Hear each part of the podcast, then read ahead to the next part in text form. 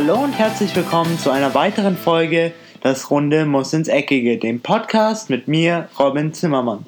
Ja, jetzt ist das passiert, was wir eigentlich schon nach dem El Clasico so ein bisschen durchsickern haben hören. Und zwar entließ doch tatsächlich Real Madrid oder in Persona Florentino Perez seinen Trainer ähm, Julian Lopetegui nach gerade mal drei Monaten ungefähr. Ähm, so geht die Julian Lopetegui-Ära bei Real Madrid schon zu Ende. Sie hatte um ein bisschen Revue passieren zu lassen, nicht den allerbesten Start, weil man hatte schon da dieses kleine oder diese kleine schwarze Wolke über ihm hängen, von wegen er ließ die spanische Nationalmannschaft im Stich. Er verhandelte währenddessen, also während er noch mit der spanischen Nationalmannschaft unterwegs war, vor der WM mit Real Madrid und das gefiel der spanischen Nationalmannschaft nicht, deswegen wurde er dann ähm, drei Tage bevor die WM ähm, losging für Spanien gefeuert, was auch dazu führte, dass äh, Spanien nicht wirklich so abschneiden konnte, wie sie sich erhofft haben. Dann hatte man aber als Real Madrid auf alle Fälle die Hoffnung, dass Julian Lopetegui sich jetzt voll und ganz auf den Job konzentrieren kann. Als Nachfolger ähm, von Cindy Sedan waren es auf alle Fälle kleine, keine kleinen Fußstapfen, die er füllen musste. Und Florentino Perez hatte schon oder hat oft dann geäußert in Pressekonferenzen, dass er ihm voll und ganz vertraut, dass man ihn schon länger kennt, man hat ihn länger beobachtet.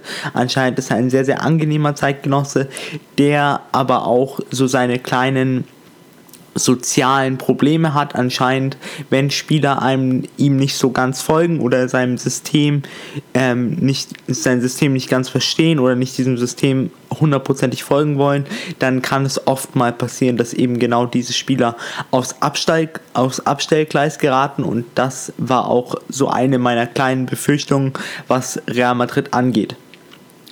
Dann hatte man aber so die, ähm, den Eindruck, dass alles gut funktionierte, so in der Mannschaft.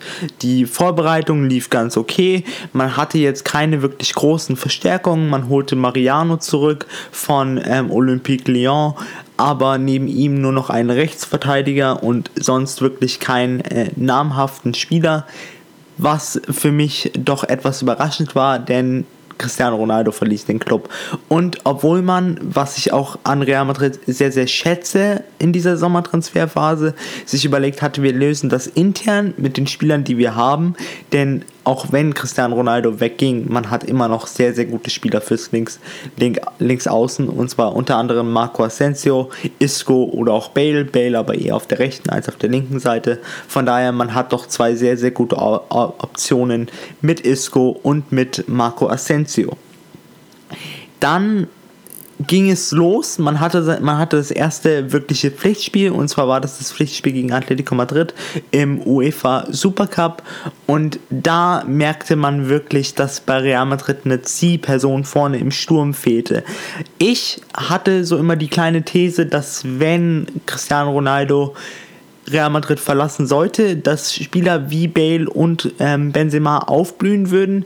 Denn ich hatte immer das Gefühl, früher so in den letzten zwei, drei Jahren, dass Cristiano Ronaldo oder dass ähm, Karim Benzema und Gareth Bale so ein bisschen unter dem Schatten von Cristiano Ronaldo litten, dass sie nie wirklich die Aufmerksamkeit bekommen hatten, die sie eigentlich verdienten. Bale mehr in meinen Augen als Benzema, weil mit Benzema habe ich so immer ein bisschen meine kleinen Probleme aufgrund, dass er erstens nicht der Spielertyp ist, den ich gerne oder dem ich gerne zuschaue und dann auch nicht so der Spieler für mich ist bei Real Madrid, der die Tore macht, der die entscheidenden Tore macht und der die wichtigen Tore macht. Deswegen, um jetzt nochmal ein bisschen weiter in die Vergangenheit zu gehen, fand ich es damals sehr, sehr schade, als Gonzalo Higuain abgegeben wurde, denn ich fand bisher war er doch einer der besten Stürmer, die Real Madrid hatte. Und man hätte ihm auf jeden Fall noch eine weitere Chance geben sollen, genauso wie Alvaro Morata. Aber das ist jetzt auf jeden Fall in der Vergangenheit. Jetzt befinden wir uns aktuell in der Gegenwart. Und zwar die Gegenwart bedeutet Real Madrid ohne Julian Lopetegui und ohne Cristiano Ronaldo.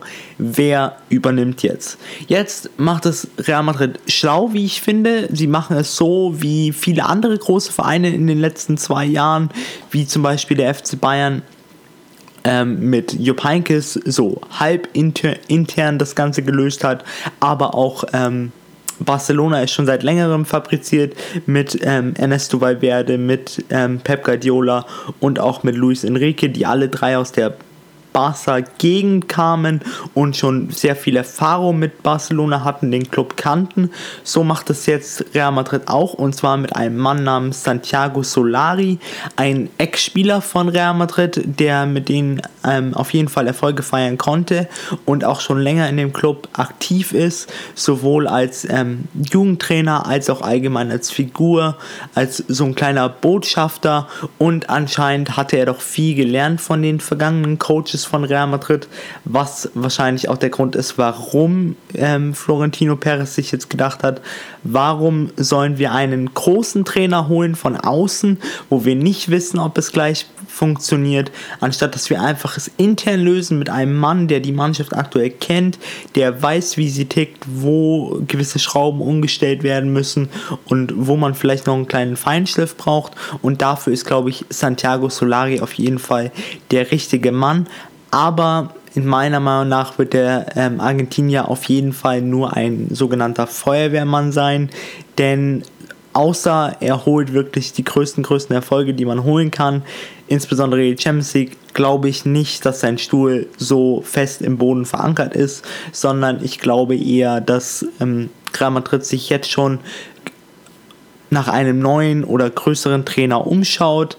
Ich habe da so meine Vermutung mit Antonio Conte. Anscheinend verhandelt man schon länger, aber Antonio Conte sagte zu Real Madrid, als sie anscheinend beschlossen hatten, Julen Lopetegui zu entlassen, dass er gerne bei Real Madrid anfangen würde, wenn es ähm, wenn es eine Pause davor gibt, also wenn er zunächst eine entweder Winterpause hat oder eine Sommerpause, so, sodass er das Team kennenlernen kann, sodass er einschätzen kann, welche Spieler funktionieren für ihn und welche Spieler funktionieren nicht für ihn. Klar, es kann man auch von außerhalb machen, aber es ist immer leichter an den Spielern dran zu sein und mit diesen Spielern auch Gespräche führen zu können.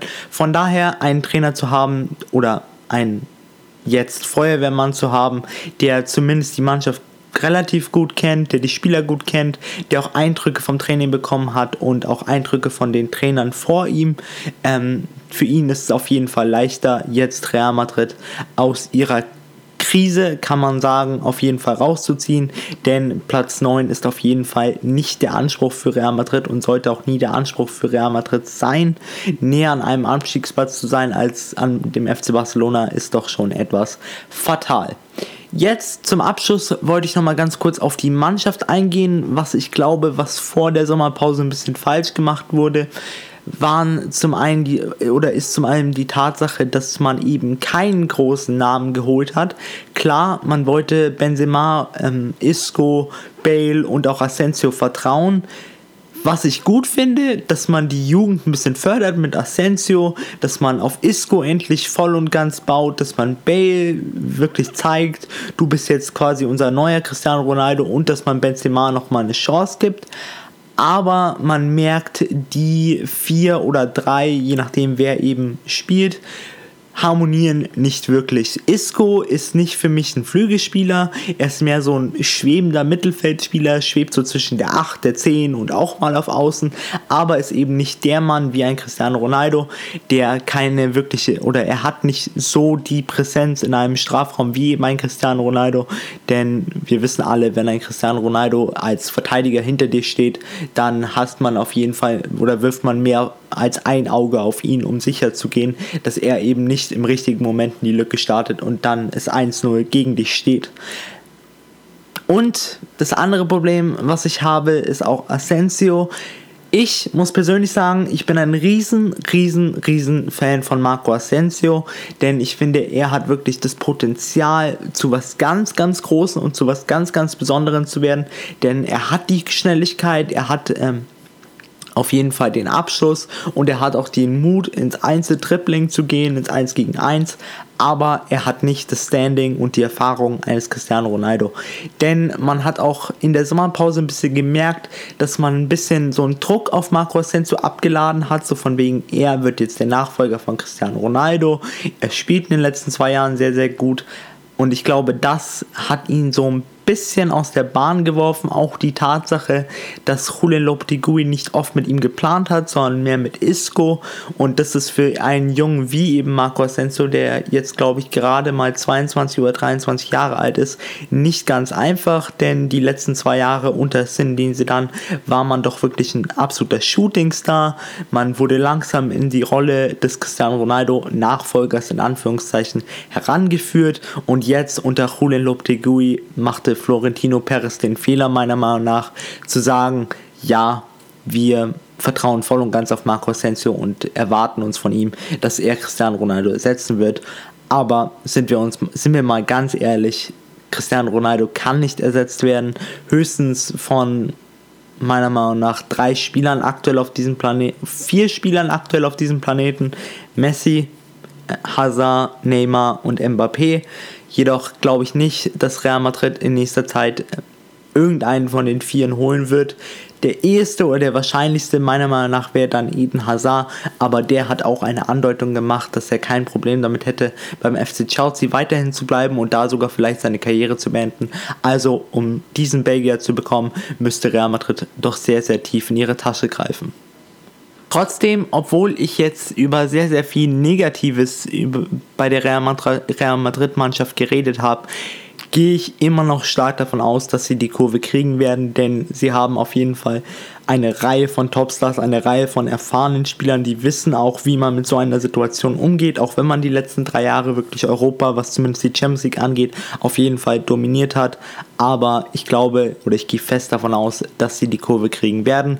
Deswegen glaube ich auch, dass der Argentinier ähm, Santiago Solari auf jeden Fall der richtige Mann ist, denn er ist der Mann, der die Spieler nochmal pushen kann. Er gibt ihnen neuen Elan. Ein neuer Trainer hat auch immer den Vorteil, dass die Spieler ihn beeindrucken wollen, weil sie natürlich wissen, jetzt geht der Kampf um Startplätze wieder komplett neu los und das ist eben der große Vorteil an einem neuen Trainer und ich gehe sehr, sehr stark davon aus, dass Real Madrid die Kurve kriegen wird und auch in Europa in dieses Jahr in der Champions League Saison 2018, 2019 auch wieder eine sehr, sehr große Rolle spielen wird damit geht jetzt die heutige Podcast-Folge zu Ende. Ich hoffe, ihr konntet ein bisschen die Situation rund um Real Madrid ein bisschen besser verstehen und euch auch ein bisschen ein Bild davon machen, was jetzt in der Zukunft mit Real Madrid passieren wird. Und dass ich euch den neuen Trainer ein bisschen genauer vorstellen konnte. Aber ich muss persönlich sagen, ich habe auch noch nicht so viel von ihm gesehen.